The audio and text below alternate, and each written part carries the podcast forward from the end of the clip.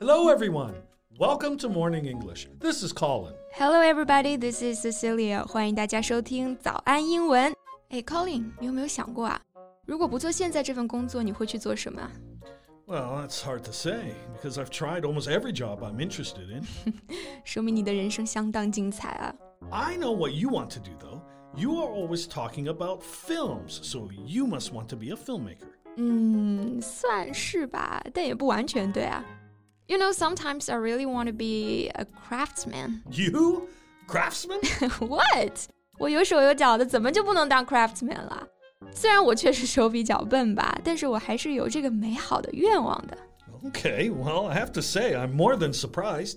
You understand that as a craftsman, you need to make things instead of breaking things as you always do, right? OK，在我为自己辩解之前啊，我还是先跟大家解释一下这个 craftsman 到底是什么呢？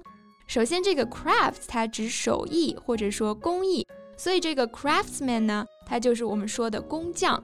现在大家不是常常说什么工匠精神、匠人精神吗？那翻译成英文呢，就是 craftsmanship spirit。Okay, why do you want to be a craftsman?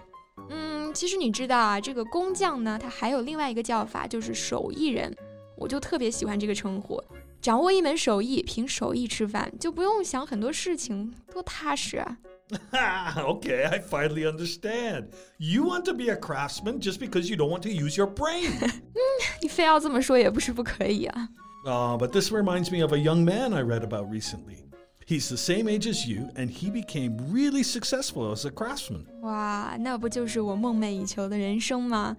那接下来的节目呢，我们就来看一看这位山村小木匠的别样人生啊。在节目的开始，给大家送一个福利。今天给大家限量送出十个我们早安英文王牌会员课程的七天免费体验权限，两千多节早安英文会员课程以及每天一场的中外教直播课，通通可以无限畅听。体验链接放在我们本期节目的 show notes 里面了，请大家自行领取，先到先得。这个山村小木匠啊，他的真名叫做安旭，九五后，家在贵州山村。Unlike traditional carpenters, An Xu focuses on creating exquisite wooden goods like high heeled shoes and bracelets, which has earned him nearly 9 million online followers in just two years. 嗯，他跟这种传统的木匠不太一样啊，喜欢做一些精致或者说有创意的木工。比方说，他制作过一双木质高跟鞋，特别的精致，就好像工艺品一样，立刻呢就圈了一大波粉丝。那我们形容一个东西非常的精致精美，就可以用 exquisite 这个词。An dropped out of high school in 2011, then left for Guangdong and Zhejiang provinces and tried several jobs in garages, uh, car washes, and milk tea shops, but felt none of them suited him. Mm, his parents, like any parents, hoped that An would find a stable job. Yeah, so they suggested he study furniture manufacturing with a skillful carpenter in their hometown. Mm. 刚刚讲了工匠，那专门做木工的工匠，也就是木匠，我们记住了，它叫做 carpenter。所以呢，安旭跟着木匠师傅就开始学习制作吊顶啊、柜子啊、床啊这些家具了。And to his parents' surprise, Anne dove right into the new craft. 嗯，没想到哈，安旭一下子就上道了。仅仅三个月呢，他就熟练地掌握了别人几年才能掌握的全套制作方法。刚刚 Colin 说的这个 dove into，它是 dive into 的过去式。那 dive 我们知道它可以指潜入、投入。那 dive into 这个短语呢，除了可以指潜入水中，也可以指一心投入某件事情，也就是钻研某件事。其实安旭对于木工的这个天赋和热情，还真的是有传承的，因为他的爷爷就是木匠。Anne said his first memory of carpentry came from his late grandfather, who built the wooden house where the family lives. 嗯，安旭的父亲今年五十一岁啊。据他回忆呢，他小的时候，父亲就经常被村民请去设计制作家具。Because you know, in the past, carpenters were busy. Local villagers used to live in wooden houses, and before every wedding ceremony, they would invite carpenters to prepare new cupboards and chairs to welcome new family members. Yeah, but things are different now. More people now prefer brick and mortar houses and ready made furniture. The changes have slashed the need for skilled carpenters. Yeah, and fewer young people are willing to learn the craft. 现在大家都不住木质的房子了，那家具呢也是到县城或者说镇上的家具店去购买成品。那成品家具我们是怎么说的呢？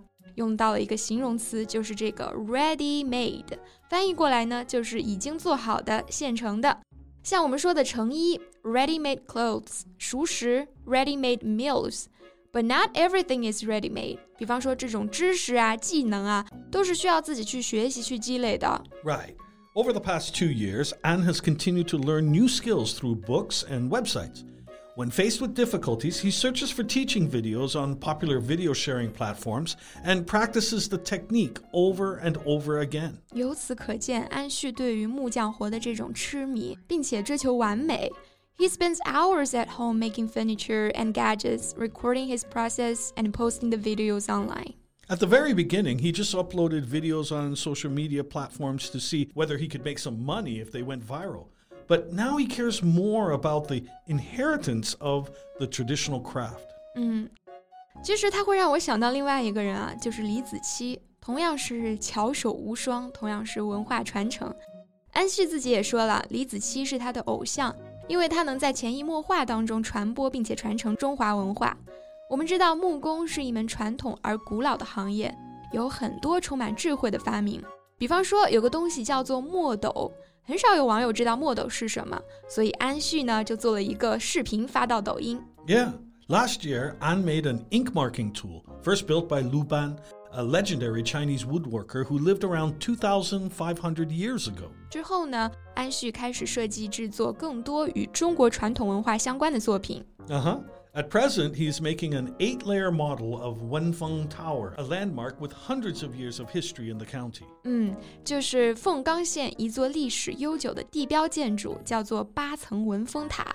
Influenced by An's enthusiasm, more people have started to take an interest in ancient crafts and cultures.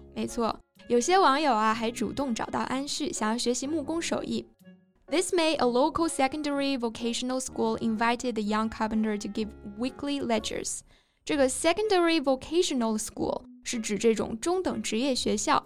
那其中的这个 vocational 呢，它可以理解为职业的。有这么一个中等职业学校，就邀请了安旭为在校生教授木工课。Anne has designed more than a hundred works in the past two years.